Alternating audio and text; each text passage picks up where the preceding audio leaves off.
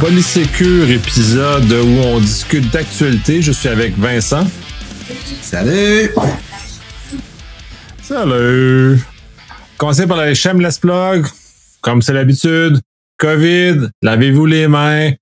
Euh, soyez, respectez le porte le masque, respectez les distanciations, respectez ainsi de suite. Ceux qui l'ont pas fait, euh, si vous n'avez pas trop de, de, scrupules, allez faire vacciner, c'est essentiel. Vincent l'a fait, j'ai fait. On n'a pas, euh, à part avoir filé un petit peu mal le lendemain, le sur le lendemain, ça fait pas plus mal que ça. Euh, puis ça, justement, ça nous aide à revenir à une situation normale dans laquelle on va pouvoir vivre. S'il vous plaît, allez pas vous lécher la face dans les terrasses, mais quand même, on peut commencer à voir nos amis un peu plus, qui est peu assez positif globalement. Autre chose, événement le printemps numérique de Montréal MTL Connect le 12 au 17 octobre prochain, dans lequel je fais une présentation euh, dans l'intérieur de cette semaine-là, j'ai pas la date précise encore, sur le Bring Your Own Home, c'est-à-dire comment les réseaux domestiques sont maintenant des extensions du réseau du réseau corporatif. Donc, un, axe très intéressant à savoir comment maintenant le télétravail a changé la, la sécurité des entreprises et les impacts parfois qu'on ne voit pas là-dedans. Donc, euh, les, les, informations sont diffusées publiquement prochainement. Avril 2022, euh, la semaine numérique avec Québec numérique et en même temps, dans la même, même période, le Secure qui va revenir également. Euh, commençons première nouvelle très intéressante, puis qui, moi, m'intéresse, m'interpelle beaucoup. Euh, Avin Pond euh, partage des informations, ou en tout cas collabore avec la FBI. Euh, je trouve que c'est super intéressant d'avoir cette espèce de, de, de synergie entre ces deux univers-là. Vincent? Oui, ben en fait, deux, deux petites choses. Une au début du mois, puis une dernièrement. Euh, le FBI s'est associé. Ben, en fait, le FBI s'associe au site et son fondateur à Vibin Pond pour justement euh, collaborer dans un échange d'informations euh, pour être proactif et dynamique. Je vous explique.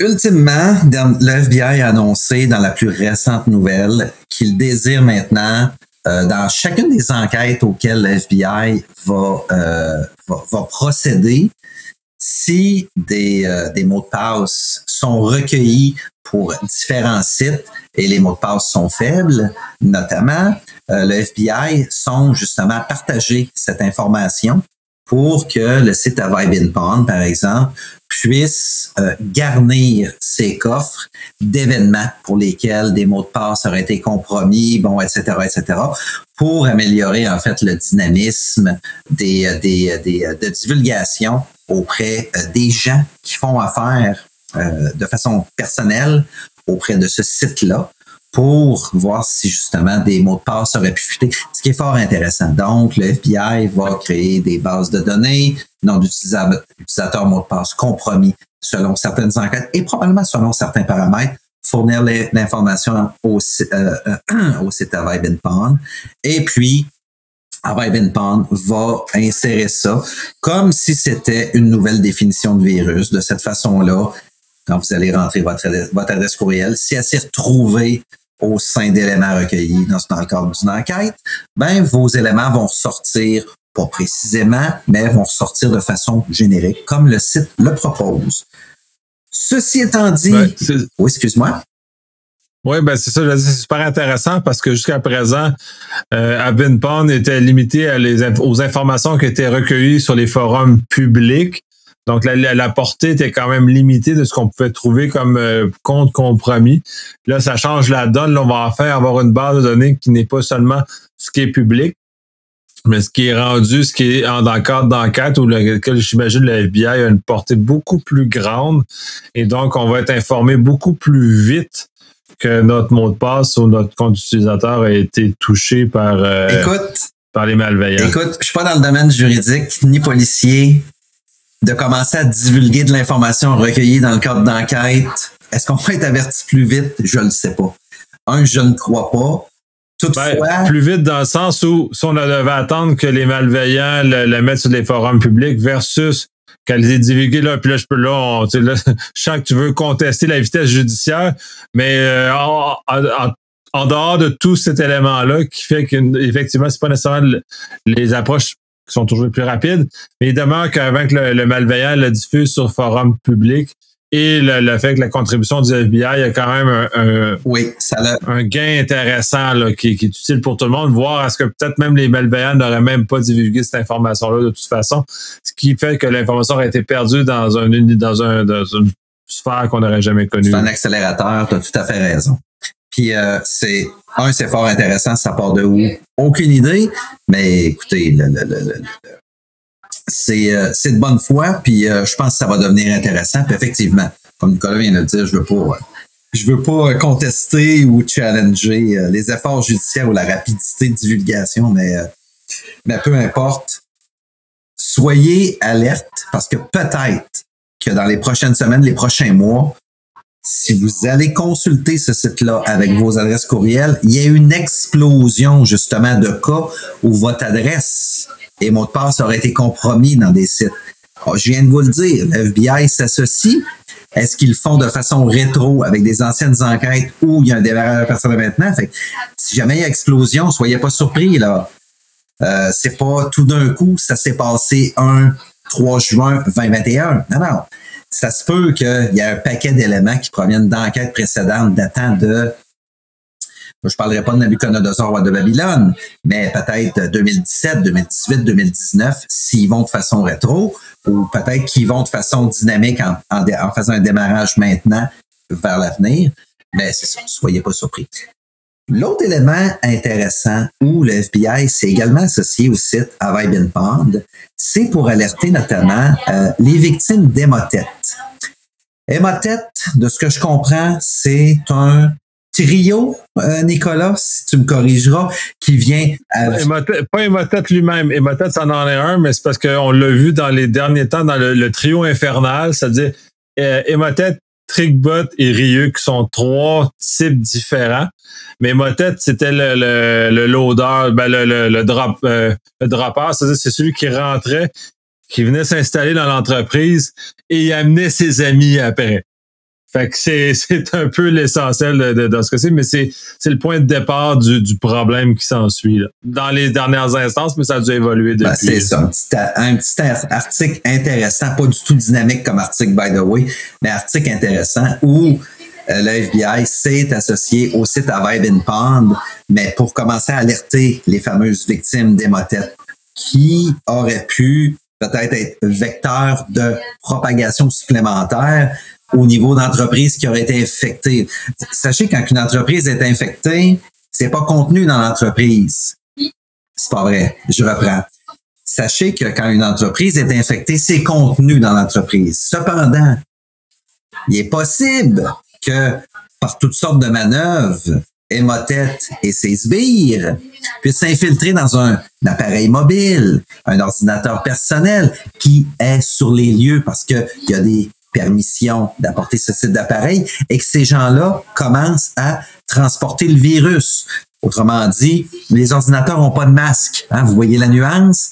Donc, on fait de la propagation communautaire à ce moment-là, puis on se déplace dans nos différentes communautés et on propage. Et de ce que je comprends de cet article-là, c'est qu'Emotet et ses sbires ont probablement causé plus de dommages euh, que ceux qui ont été euh, divulgués et probablement que l'hémorragie est pas éteinte à certains égards là-dedans, mais d'un point de vue compagnie privée publique, ça semble être relativement bien, mais peut-être d'un point de vue personnel, puis peut-être même des fournisseurs euh, Internet aux États-Unis notamment sont pognés avec ça, puis ils ont beaucoup de difficultés. Mais bon, fait que vous voyez, un petit peu le, sens intéressant là-dedans, où le FBI s'est associé justement pour euh, alerter les victimes. Pourquoi les alerter? Ben, créer un registre, remonter à la source, retracer les destinations, puis essayer de trouver des, euh, euh, des, des, vecteurs justement d'infection pour contrer, puis réduire, puis éliminer l'hémorragie. Ouais, c'est très dans l'air du temps de parler d'infection de virus. On est comme, comme pris dans une situation depuis plus qu'un an avec ça. Euh, oui, puis ça, ça, ça, correspond pas mal à ce que, ce que je mentionne depuis des années.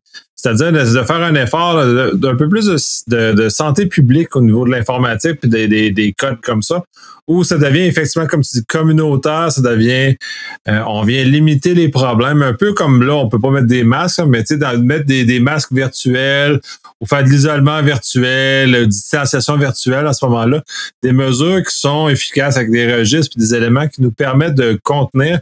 Et là, c'est, c'est, un, c'est assez un enfer là, pour l'avoir euh, combattu en entreprise pendant euh, les trois dernières années et d'avoir connu les différentes variantes qui sont arrivées, dont celle que je pensais tantôt, le, le trio infernal. Puis c'est la première instance que j'ai à me battre, n'était pas si pire, c'était juste un trick bot, euh, tu sais, un peu, puis dans certains, certains égards un peu émotette, là, mais les derniers étaient, étaient vraiment dol parce que émotette rentrait, net trickbot, il va les donner, Ryuk rentrait, puis effaçait tout. Fait que là, tu sais, c'est comme vraiment euh, où je ferais, puis euh, où effacer backup, puis c'était ça la stratégie. Fait que là, si on est capable d'avoir un, effort organisé, enfin, euh, ça ne peut juste qu'apporter du bon pour tout le monde, enfin, que le, les personnes à la maison qui n'ont aucune connaissance en informatique et qui, malgré eux, diffusent le virus, vont enfin être informés et aidés à ne plus infecté. C'est, juste du, c'est juste du bon là, qui peut sortir de ce genre de choses-là. J'aime prêcher par l'exemple. Moi, j'imagine le mari d'une femme. Ce mari, sa compagnie a été infectée. Le Bring Your Own Device est permis. Il ramène les trois sbires sur son appareil. Sa femme est juge de la Cour suprême. Il ramène ça à la maison. Partage le réseau Wi-Fi la femme devient infectée, ramène ça à la Cour suprême de son État. Je ne sais pas, mais je voudrais pas être la compagnie pour laquelle la Cour suprême remonte jusqu'à moi, où j'ai été le vecteur d'infection.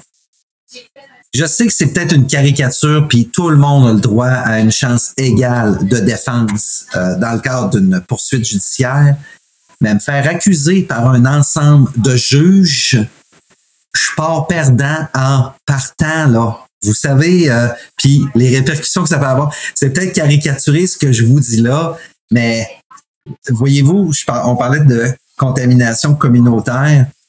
Voyez-vous les, les répercussions? le fameux hémotète et, euh, et, et, et, je vais appeler ça Tom et ses chums. Nicolas, peut-être sait de quoi je parle avec les bottes elfiques. Euh, vous irez voir, il y a un long métrage qui va sortir, by the way, et j'ai été agréablement, agréablement surpris quand j'ai vu ça. Mais bon, ça, c'est une, une, une, petite anecdote, une parenthèse. Mais bon, euh, la, la, la, jusqu'où vont pouvoir, justement, aller différentes poursuites? Parce qu'à un moment donné, quand le, le calme va être rétabli, il y a des gens qui vont avoir perdu de l'argent, de la réputation là-dedans qu'est-ce qui va se passer, ça va être quoi la prochaine étape. Je voudrais pas me retrouver justement dans une situation où j'ai été j'ai été un vecteur d'exfiltration de cette ordure-là pour ramener ça dans un autre entité. Oui, tout à fait. Puis tu amènes des, des, points excessivement intéressants, puisque là, dans un contexte, on était avant, pré-pandémie, pré-confinement, où le fait qu'on amenait nos ordinateurs à la maison de façon plus rare ou plus euh, au hasard des situations. Sauf les gens qui sont plus en consultation, aux autres, c'était plus régulier, mais en général, c'était assez au hasard. Ou même si on la ramenait à la maison, on ne travaillait pas nécessairement euh, avec autant d'intensité. Là, on est souvent deux personnes, là, tu parlais du mari et sa femme, mais souvent dans un couple, quand on a des, des, emplois qui sont favorables au télétravail, on est les deux à la maison en même temps. Déjà partager le même espace physique à longueur de journée. Euh, pour les gens qui sont pas capables d'avoir deux pièces séparées, un chapeau. Euh, moi, j'ai le bonheur d'avoir euh, mon bureau séparé de celui de ma conjointe. Ça fait qu'on est dans deux environnements séparés où on s'entend pas parler à longueur de journée puis on partage rien. Fait que la confidentialité est protégée, nos affaires sont protégées. Mais encore maintenant, nos, nos ordinateurs vivent sur le même réseau. Chose qui va se régler à l'avenir. Par contre, je, fais, je, fais des petits investissements pour tirer un fil juste pour ma blonde, pas parce que j'y fais pas confiance, mais parce que sur la nature de son travail, comme le mien, nécessite le fait que nos équipements informatiques ça doivent se retrouver sur deux, deux segments séparés. Parce que si j'ai un virus par malheur dans mes choses ou ça en a un, le fait que l'effet de ce virus-là sur l'autre pourrait être excessivement dommageable parce qu'il va probablement hijacker son poste et rentrer dans son organisation. Comme moi, c'est la même chose que si j'en ai un, va rentrer dans les organisations dans lesquelles je travaille. Moi, en plus, moi, c'est pire parce que j'ai plus qu'un client. je vais me retrouver à multiplier le bonheur chez plusieurs clients, chose que je ne veux pas, absolument pas. Donc, euh, c'est ce qui est non souhaitable, hein, qu'on se comprend. Donc, euh, oui, cette situation-là est problématique, est encore plus problématique parce qu'on travaille tous à la maison, est encore plus problématique parce qu'on est probablement plus disons, euh, le thème est un peu fort, j'aurais dit négligent, mais un peu plus euh, easy going à la maison sur nos pratiques de sécurité. Qui verrouille son poste à la maison? Qui prend le temps de prendre les mêmes mesures euh, qu'on prend au bureau, qu'on prend à la maison? Euh, probablement pas tout le monde fait genre de choses. Je vois Vincent lever la main et dire oui, moi, effectivement, mon poste est verrouillé. Je fais, je fais exactement les mêmes, les mêmes pratiques. Je lève de mon poste, mon poste est verrouillé. Sais, euh, la commande Windows L, je la connais bien, là, elle est bien, bien maîtrisée. Là. Mais c'est parce que j'ai des habitudes et je suis probablement plus sensibilisé que la majorité, mais je suis loin d'être convaincu que la plupart des gens font ce genre de choses-là et prennent le temps de. C'est juste des choses comme, euh, puis ça fait partie, puis ce temps qu'à parler de, des choses à la maison, au-delà du fait de, des virus qui se propagent, puis on a des problèmes, puis on va causer des dommages, juste la confidentialité à la maison, le fait que, moi, mon exemple, c'est que mon ordinateur et, mes écrans sont face au mur, ma blonde a fait la même, le même genre de setup, justement pour que quelqu'un, qu'un des enfants rentre dans nos bureaux respectifs, il ne voit pas le contenu des écrans. Jamais. Fait que même au-delà de ça, notre confidentialité de l'information qu'on a, qu'on dispose, qu'on dispose et qu'on manipule est protégée à la maison. Donc, même si on est à la maison, on est au bureau. Fait que euh, faut pas oublier. Je fais la même chose que toi, mais moi, ma priorité, c'est la confidentialité de l'information. C'est pas l'information qui est à l'écran, c'est mes enfants. Tu sais, mes enfants n'ont pas d'affaires à l'écran. Moi, c'est moi c'est c'est un peu plus ça euh, là où je veux en venir. Mais écoute, je fais une petite blague. T'as tout à fait raison. Euh, Nicolas voit mon mur ici. Il voit la belle rallonge électrique. Puis là, il doit se dire, il part de où le fil? Ben écoute, il y a une plug au plafond, euh, Nicolas. Puis c'est une vraie plug. Puis avant de m'installer ici, je l'avais jamais vu. Mais il y a une plug. Puis j'en ai trouvé un autre dans un autre. En passant, c'est la maison de ma blonde que j'ai acheté, euh, où j'ai acheté la moitié il y a plusieurs années, mais j'avais jamais vu ce plug-là. Puis dans salle de bain, au fond, il y en a une autre, une autre plug au plafond. Mais en passant, sont très utiles, ces plugs-là. Mais bon. Mais effectivement, comme Nicolas, euh, pour venir derrière mon écran, faut faire un effort. Il n'y a pas beaucoup de place. Je me suis fait un setup, puis j'ai créé une danse pour pouvoir venir m'installer sur ma chaise, là, euh, façon de parler. Mais j'ai pas de logo, j'ai, euh, je me mets un arrière, un arrière-plan qui a, qui, a, qui, a, qui a rien à voir avec euh, aucune marque de compagnie. C'est blanc. Nicolas a parlé de son Windows L. Moi, écoutez, je suis un vieux de la vieille, je suis plus vieux que Nicolas. Moi, c'est euh, contrôle, c'est moi c'est contrôle alt delete, barre d'espace, c'est instantané. Il est sur le lock screen tout simplement. Clac clac, c'est ça se fait ça, se fait ultra rapidement. C'est juste des, bonnes petites habitudes. Puis euh, pas de discussion à avoir là. Qu'est-ce que t'as caché Qu'est-ce que t'as caché L'information de mon client. Point. C'est ben, c'est ça, la confidentialité.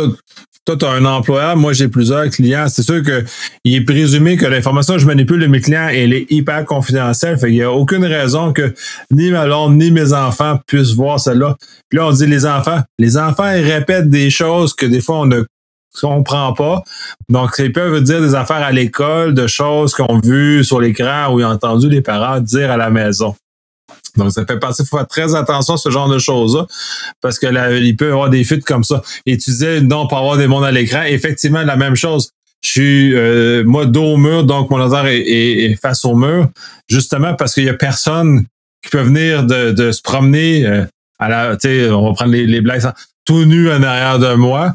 Donc, je ne peux pas avoir de surprise de cette nature-là et de avoir, dans un contexte de bureau, avoir une situation malaisante ou avoir, comme on voit régulièrement, des, vidéos de, de, de, où on voit le conjoint se promener tout nu, un homme ou une femme. Là, ça, c'est, c'est, le, bonheur est partagé euh, à l'arrière de, la, personne. Fait que ça, ça non plus, ça peut pas m'arriver. Je peux pas avoir de surprise. C'est mon mur à l'arrière de moi j'ai un tableau blanc, je peux écrire des conneries si je veux pour faire des blagues à mes collègues, mais j'aurais pas de mauvaise surprise parce que c'est moi qui les ai écrit les choses sur le mur. Fait que ça arrête là, mais c'est c'est les deux, c'est des aspects très importants. Puis je pense qu'à la limite, on devrait même quasiment faire un épisode spécifiquement pour parler du télétravail puis des bonnes pratiques à adopter pour justement protéger nos informations, faire attention parce qu'on a tous J'ose espérer, la, la majorité des gens ont des informations sensées dans lesquelles ils manipulent en télétravail, peu importe le travail qu'on fait. Euh, puis faire attention. Avant, les plupart des gens ne travaillent pas à la maison, il n'y en a pas beaucoup. Ben, tu sais, un, je trouve ça intéressant. C'est, l'hygiène de son lieu de travail. Mais on peut pas faire ça en podcast. En podcast verbal. Faut, faut faire des sketchs. Faut faire des sketchs parce que il pourrait y avoir toutes sortes d'interprétations. Mais écoute, ça pourrait être intéressant. Je te laisse mijoter l'idée. Je peux arriver avec quelques petites idées de sketch. Mais tu sais, des fois, une image, une image vaut mille mots. Tu sais, tu parles de gars tout nu. Ça, on n'en parlera plus, là. Ça y est arrivé deux fois. Le clown, franchement, hein? deux fois passe. Non, mais sérieux, mais c'est parce que, tu sais, le temps qu'elle parle de ça, là, en plus, la deuxième fois, un, c'est, il est allé aux toilettes. Et là, il va consulter parce qu'il y a des problèmes. Là, d'autres, je sais pas ce qui est quoi ton problème, mais c'est louche. Sais, sérieusement, là, tu appuies sur mute ou fermer la caméra, c'est pas compliqué. Là. Là, on commence à quasiment à passer du geste délibéré de laisser ça parce qu'il voulait whatever, je sais pas quoi.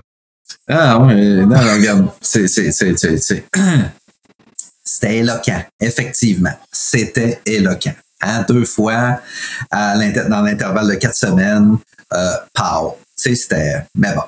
Mais oui, ça pourrait être un épisode intéressant justement sur euh, l'hygiène de notre lieu de travail. C'est toi en arrière, on voit pas de marque. Par contre, ton tableau en arrière, ta belle petite feuille, les, les veines sont identiques depuis un mois. Ça fait longtemps que tu n'as pas écrit là-dessus, j'ai l'impression j'ai un bon sens d'observation. Ouais, j'ai pas beaucoup de, j'ai pas beaucoup d'occasions de faire ce genre de choses-là. Euh, maintenant, euh, ça, ça, ça a été utile pendant un temps, probablement plus au début du confinement, puis depuis euh, très peu, à part avoir des messages de ma blonde ou de mes enfants une fois de temps en temps, ça sert plus autant que ça devait servir au début de.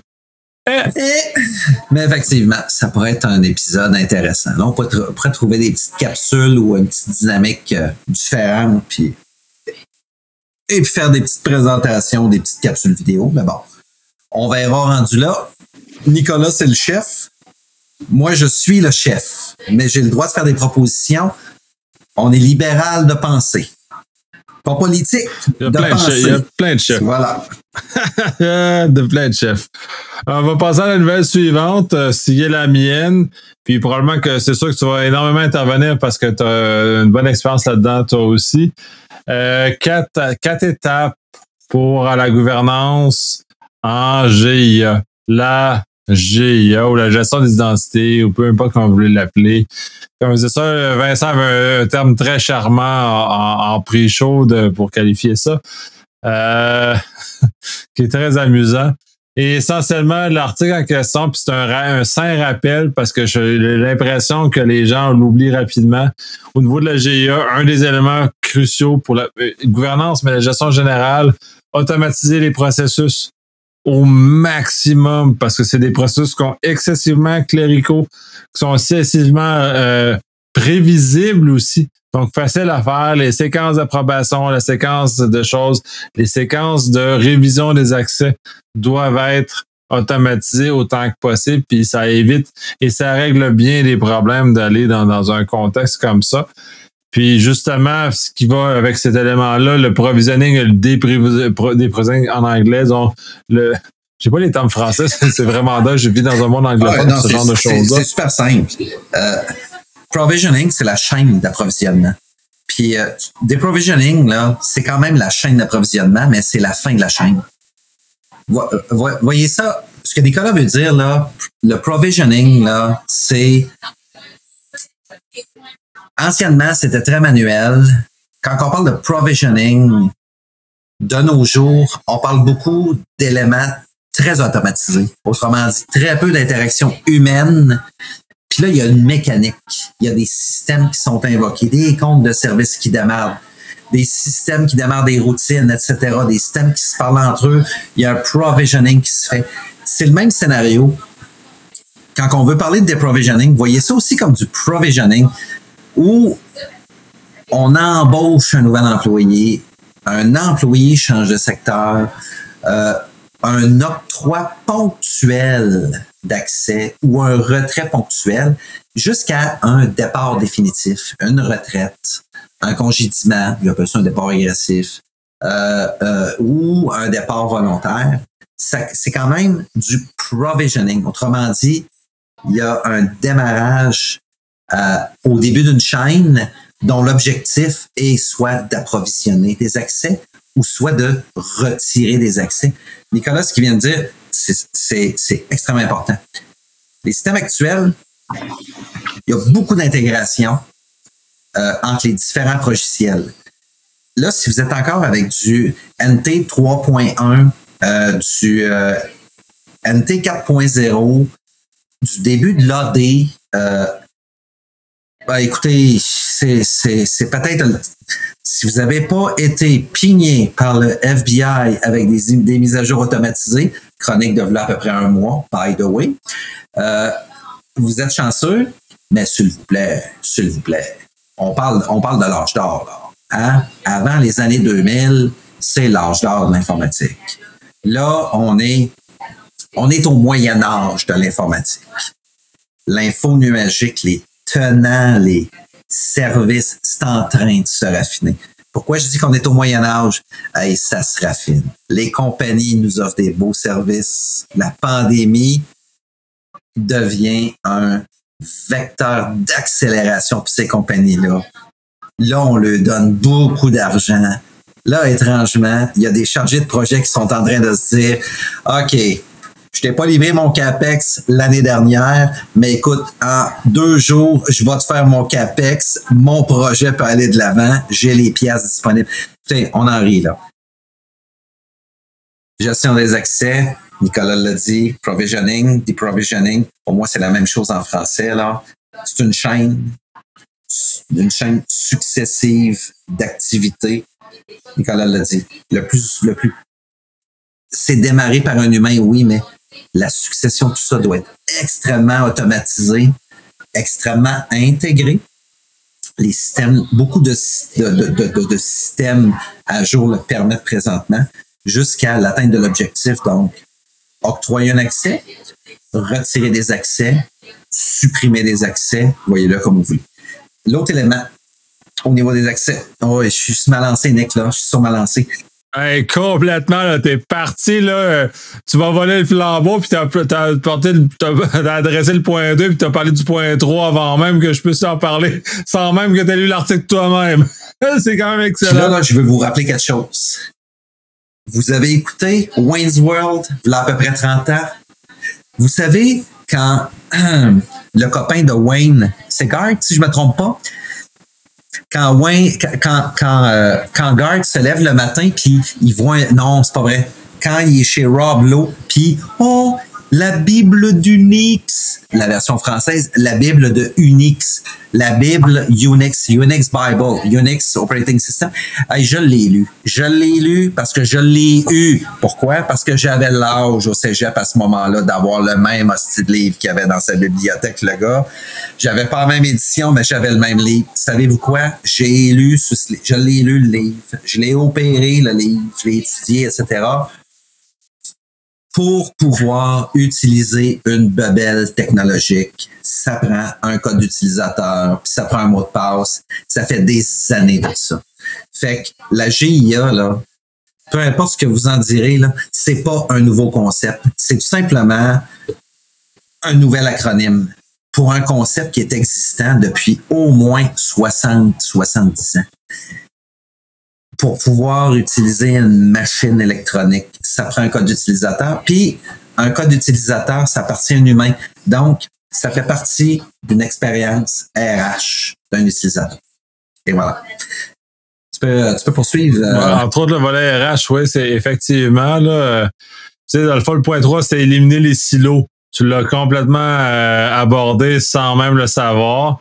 Le quatrième point, c'est créer une culture de conformité qui est justement révision des accès régulière et permanente, cette révision-là. Donc, ça fait partie des éléments de base qui sont discutés. Puis Vincent a abondamment parce que c'est quand même son domaine d'intervention dans lequel il, maîtrise très bien, du moins au point de vue vérification de, de, de ce que c'est.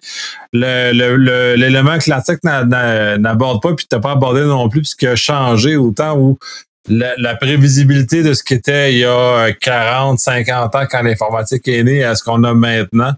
Euh, on a toutes les approches zéro trust, c'est la complexité, la diversité, ce qui fait que l'identité est d'autant plus importante maintenant et la, la saine gestion de celle-ci est encore d'autant plus importante dont la chaîne de provisionnement, comme Vincent expliquait, parce que euh, la quantité de systèmes qui relaient le même identité, la quantité d'informations qui relaient la même information, euh, au même identité est immense.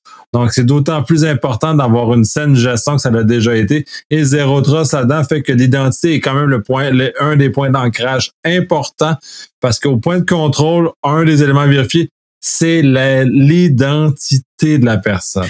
Oui. Nicolas, on a un super bon point là. Il a parlé des systèmes, il a parlé des données contenues, dans le système. Euh, là, je veux pas parler de séparation des tâches, je veux pas parler de rôle et responsabilité, etc. écoutez, ce que Nicolas vient de dire en termes de principe, pour un système donné, gérer un accès avec un degré de pouvoir voir les données selon l'accès, l'identité de la personne, c'est une chose.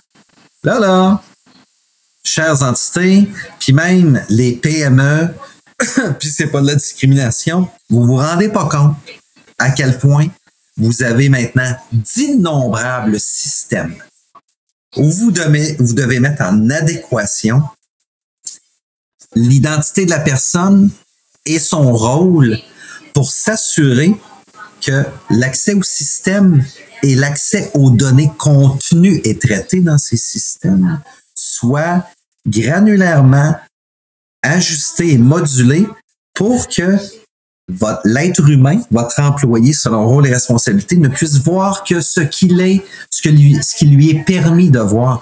C'est là, il y a la complexité de la GIA vient de s'installer. Mais savez-vous quoi? Les concepts existent, les recettes existent, les spécialistes existent pour vous aider justement à partir de vos concepts, sujet, verbe, complément, à paramétrer et configurer justement vos, vos, vos euh, comment je dirais ça, pas vos risques, vos, euh, vos soupçons, vos, euh, vos préoccupations pour vous assurer justement que la personne n'ait accès qu'au système et à l'information contenue dans ces systèmes auxquels elle a besoin pour atteindre les objectifs reliés à ses rôles et responsabilités. Ah, wow, est-ce que ça fait beaucoup de mots? Mais bon, T'es en feu. Mais cela étant dit, absolument. Euh, maîtrise des concepts. Un, il y a d'excellents logiciels maintenant. Il y a des gens très, très excellents qui ont réfléchi dans, les, dans le fond, dans, les, dans, les, dans le monde des cadres normatifs. Dans le NIST, il y a des gens très brillants qui sont assis, qui ont réfléchi très, très, très longuement à ces principes-là. Ils ont mis des choses. Euh, allez consulter ces informations-là, ça va vous guider. Il existe des spécialistes euh, des, des méchants consultants qui ont cette, euh, cette compétence-là. Euh, au Québec, je sais qu'il y en a à Montréal, il y en a à Québec, d'excellentes personnes qui ont des expériences solides en GIA qui vont vous aider à cheminer, mais de la bonne façon. Et on revient, puis j'adore ça, le besoin d'affaires. C'est toujours drivé par le besoin d'affaires. Donc, on ne fait pas de la GIA pour la GIA, on le fait pour justement protéger l'information pour répondre à un besoin d'affaires. Ne jamais oublier. Jamais, jamais, jamais. Passons Ah, tu veux compléter? Ah non, écoute. Non, non, j'étais sur une lancée, mais non, c'est euh, t'as terminé. Non, mais vas-y, t'as lancé. Non, non écoute, non, t'as as, raison. C'est, je voulais revenir à la base. un être humain, c'est pas de la technologie. Un être humain, c'est un besoin d'affaires. Fait que c'est en plein avec la, la, la, conclusion que tu viens de faire. Donc, le besoin d'affaires va déterminer justement euh, quelle clé de quelle porte, de quel entrepôt et de quel classeur dans l'entrepôt on va octroyer aux employés. Vous l'employez pour un objectif très précis. Euh, vos RH sont rendus bons, là. Écoutez, euh, on, on n'est pas sur la planète RH, là, parce que je considère que c'est une planète complètement différente. En fait, c'est un multivers, les RH. C'est un multivers dans un multivers. Mais écoutez, ils sont rendus bons, là. Vous avez des objectifs, faites-leur confiance. Ils vont être capables de définir avec vous autres rôle, responsabilité sur le profil que vous voulez rechercher parce qu'ils vont vous demander ça. La première affaire qu'ils vont vous demander, c'est qu'est-ce que tu as besoin comme employé? J'ai besoin d'un employé qui a les compétences X. Les objectifs, c'est quoi? Pow! Ils vont décliner ça, justement. Les RH vont vous aider. Ils sont bons là-dedans. Ils vont vous décliner.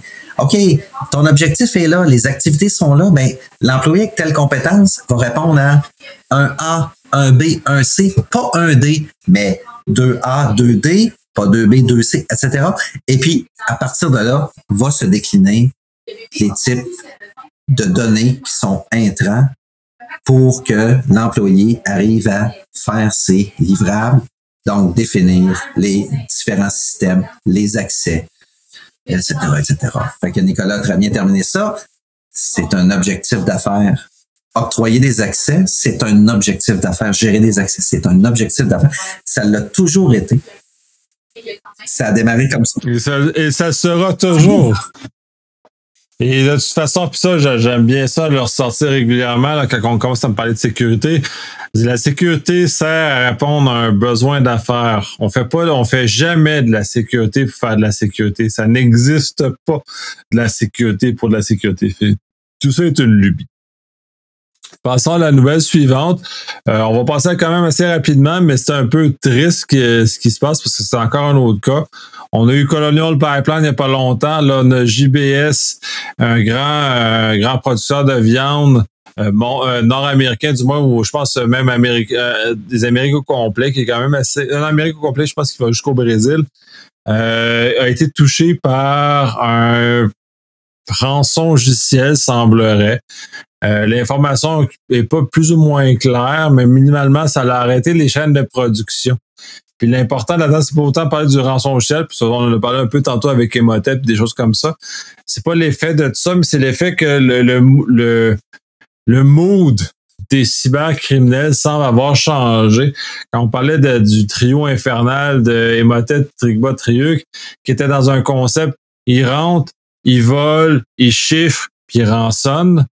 Euh, qui était dans le fond, on, prend de l'information pour la vendre sur le marché noir, puis on rançonne en plus pour ramasser de l'argent deux fois. T'sais, tant qu'avoir euh, des choses, on, va faire deux fois de l'argent dessus. C'était le modèle d'opération qui était généralement utilisé. Dans ce cas-ci, dans JBS puis Colonel Pipeline, ce qu'on voit un, changement important. Il ne vole, ne semble plus voler. C'est toute chose étant faut quand même inspecter plus loin que qu'est-ce qu'on a vu, puis c'est pas en quelques semaines qu'on va être capable de, savoir vraiment. Mais l'important de ce que l'action qu'ils font, c'est qu'ils font un arrêt de production.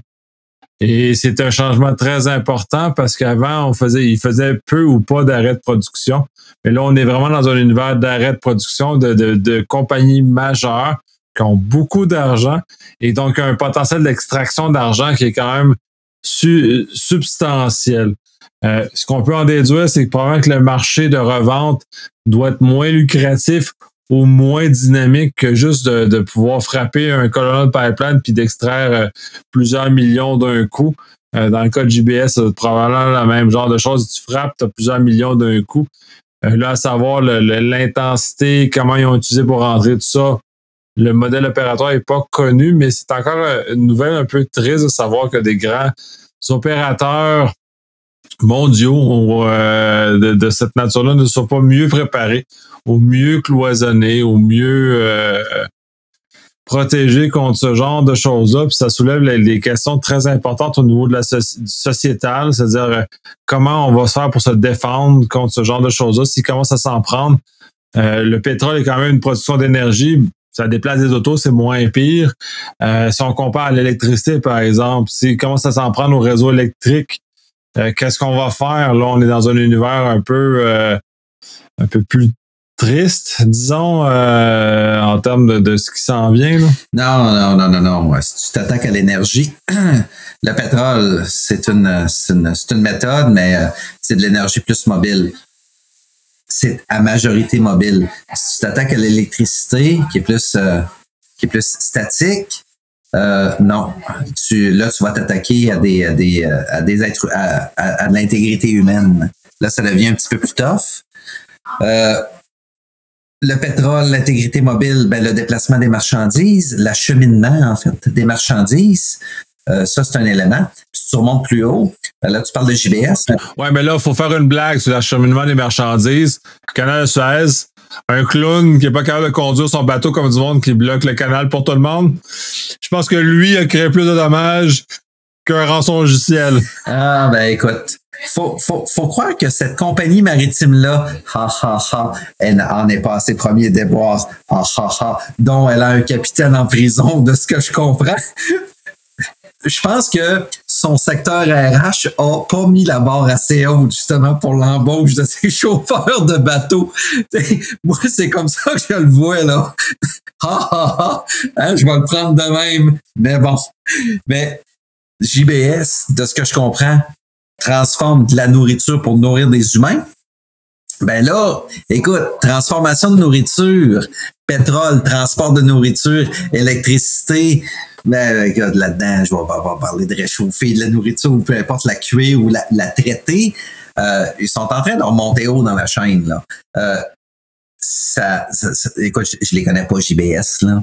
J'ai pas vu l'article mais euh, on, commence juste à, on commence à s'attaquer à possiblement des, des, des, de l'intégrité à l'être d'être humain. Euh, du moment, tu sais, s'il s'attaque à un, pays du G20, je suis pas très inquiet. C'est chiant. S'il commence à s'attaquer au tiers-monde, ça va commencer à devenir tough à un moment donné pour le tiers-monde, qui l'ont déjà tough. Mais écoute, c'est rendu là, jusqu'où ça peut aller? Effectivement, il y a comme une, il y a comme une, je veux pas faire d'éloge justement sur, sur les pirates, mais ils ont comme adopté une forme de ligne qui nous challenge en tant, qui challenge l'élite, qui protège justement l'information, les données.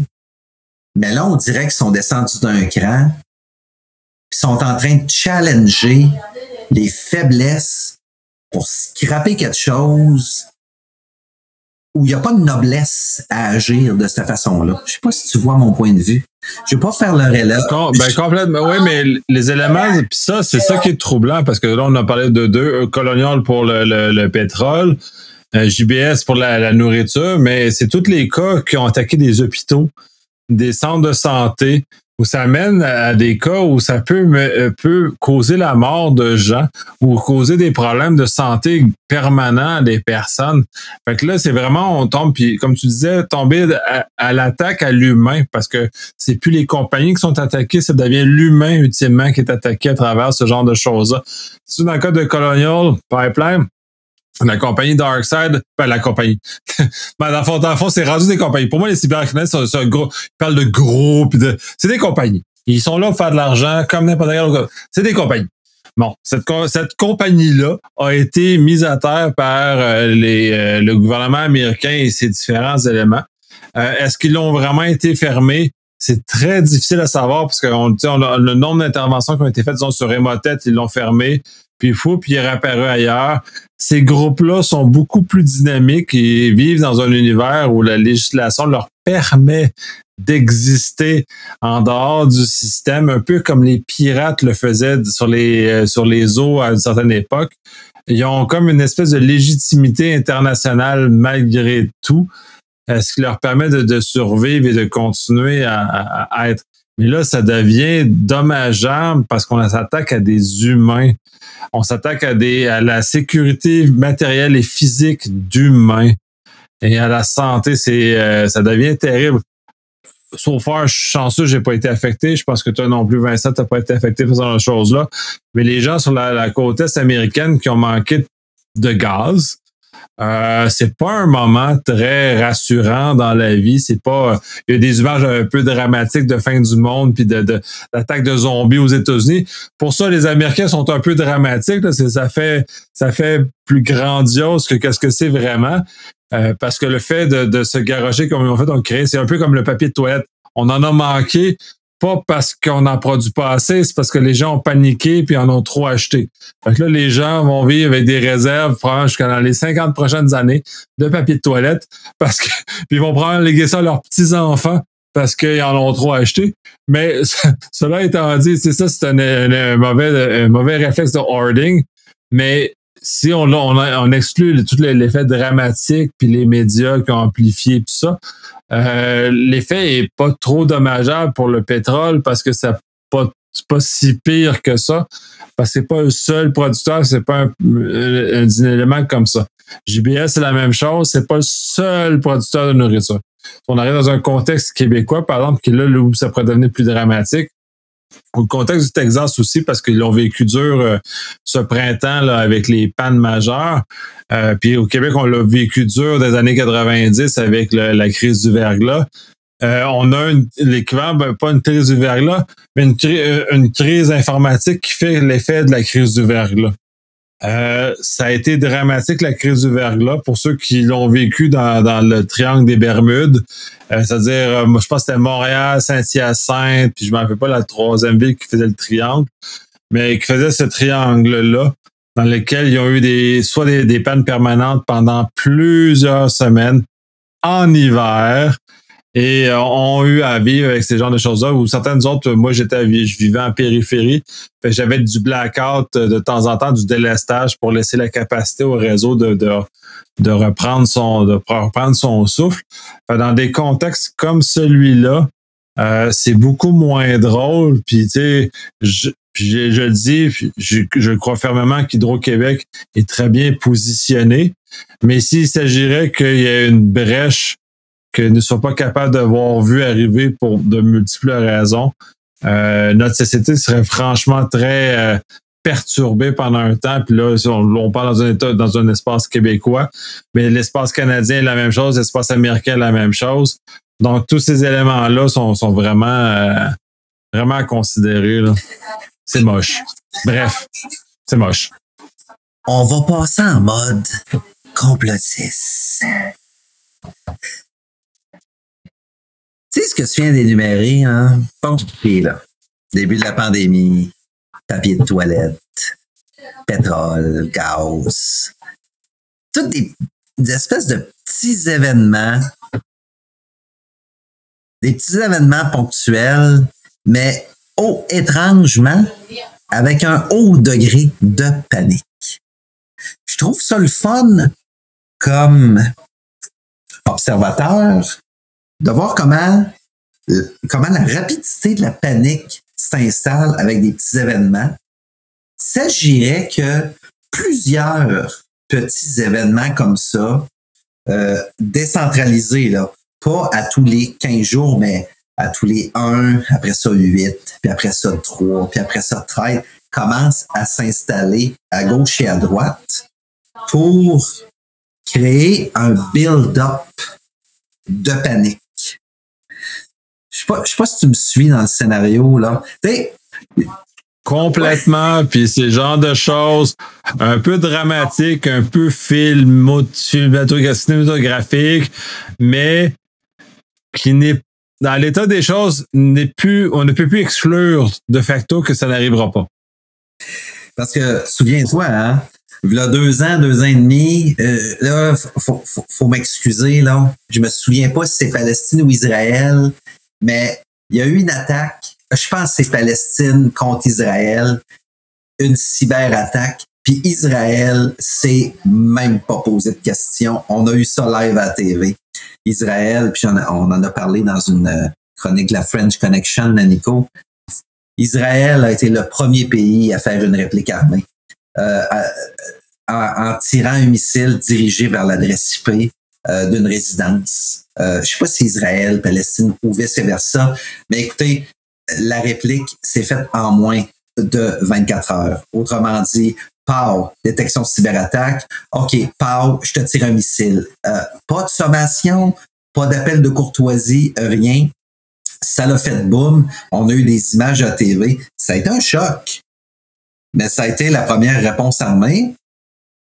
Ça a donné le ton parce qu'il n'y a pas eu de réplique armée de l'autre de, de, de, l'autre clan, de l'autre bord par la suite. Ben, il y a eu une escalade. C'est Palestine, Israël, il y a des escalades, mais bon, écoutez, ils ont, ils ont leurs problèmes. Ils ont leurs problèmes, puis euh, faut qu'ils les règlent, on se mêlera pas de ça. Mais ça a été médiatisé, puis euh, ça a été euh, un peu fulgurant, puis euh, c'est choquant un peu aussi comme, comme, comme réplique, mais c'est le premier pays qui a justement osé dire, moi, pour moi, c'est un, un acte de guerre. Puis, faut pas oublier que les États-Unis sont, ont préparé également leur, leur réglementation sur ce qui était un acte de guerre. Et puis, les cyberattaques font partie justement de ces d'un des critères qui devient un acte de guerre. Mais bon.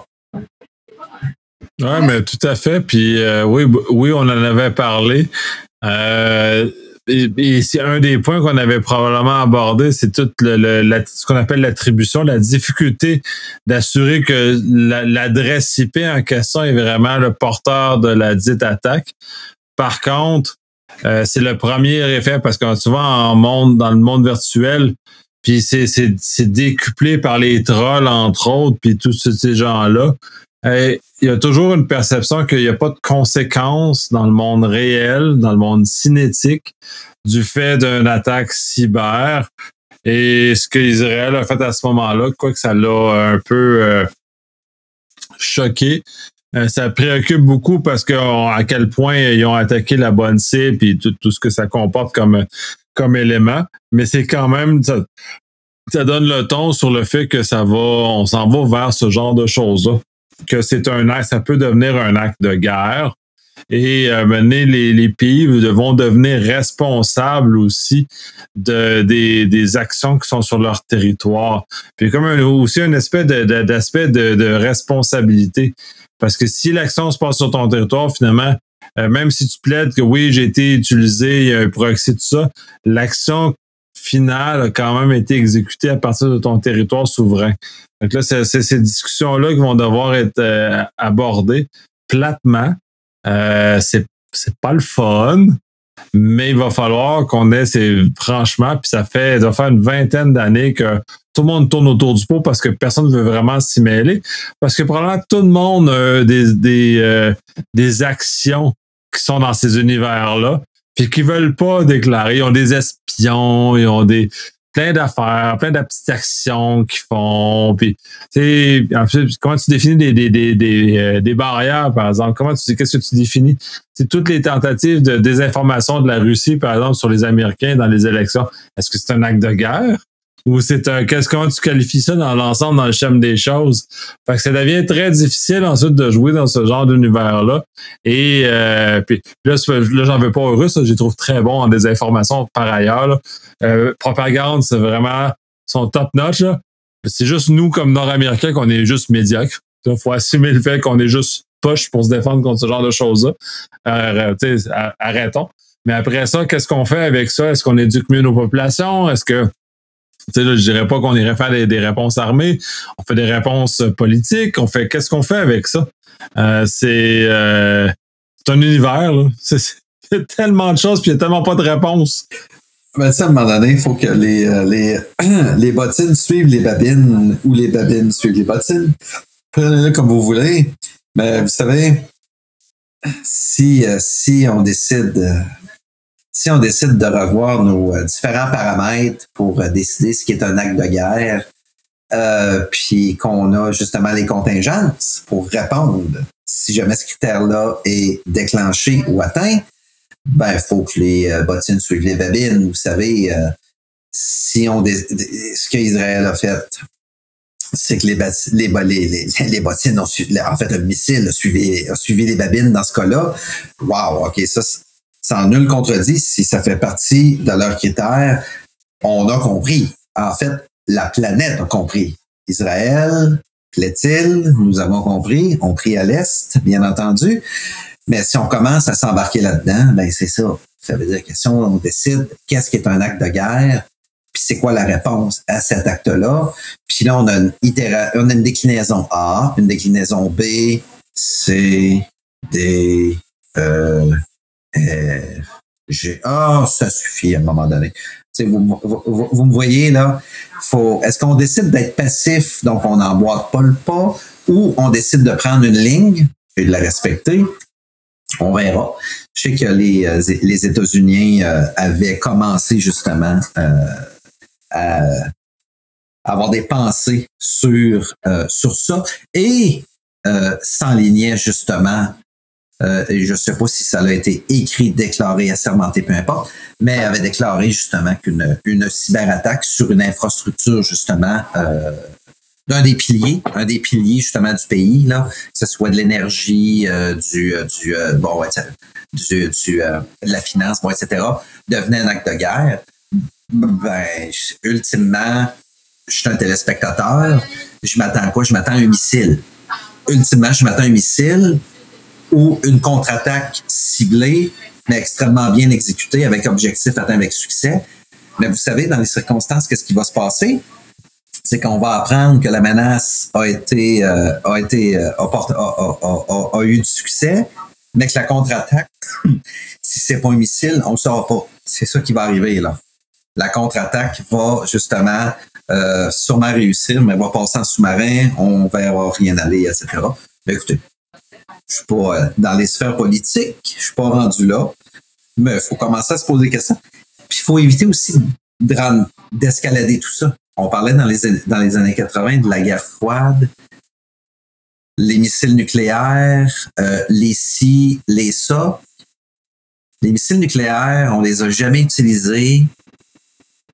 Là, les petites guerres, les toutes petites micro-guerres, il y en a plein à gauche et à droite. Je pense que c'est aussi destructeur que si on avait. Ben, écoute, on embarque dans un, dans un autre débat, puis je ne veux pas, je veux pas euh, prendre, prendre trop de temps là-dessus. Mais euh, l'informatique, les cyber, la cyberguerre qui peut s'insurger puis s'infiltrer là-dedans peut devenir très invasif, puis prendre beaucoup d'ampleur, puis créer encore plus de dommages. Ouais, ben, lors d'un, Black Hat, il y a probablement au moins une dizaine d'années dans lesquelles j'ai été, il y avait justement des, euh, des militaires qui avaient fait un keynote. Puis justement, un des points, c'était la discussion sur où se retrouvait le cyber dans l'ensemble de la doctrine militaire américaine et comment ils devaient euh, aborder ça. Euh, clairement, dans, en tout cas, il n'y a pas suffisamment d'informations qui est sortie dans, dans, dans, le grand public pour que je vois ce qui a évolué depuis ce temps-là. Euh, les questions, je pense que les questions demeurent. Euh, tu en as mentionné quand même un bon nombre. C'est euh, ça sera pas facile de comment on va on va aborder ce genre de choses. Je pense que tout est à définir. Puis, puis, puis on va terminer la nouvelle là.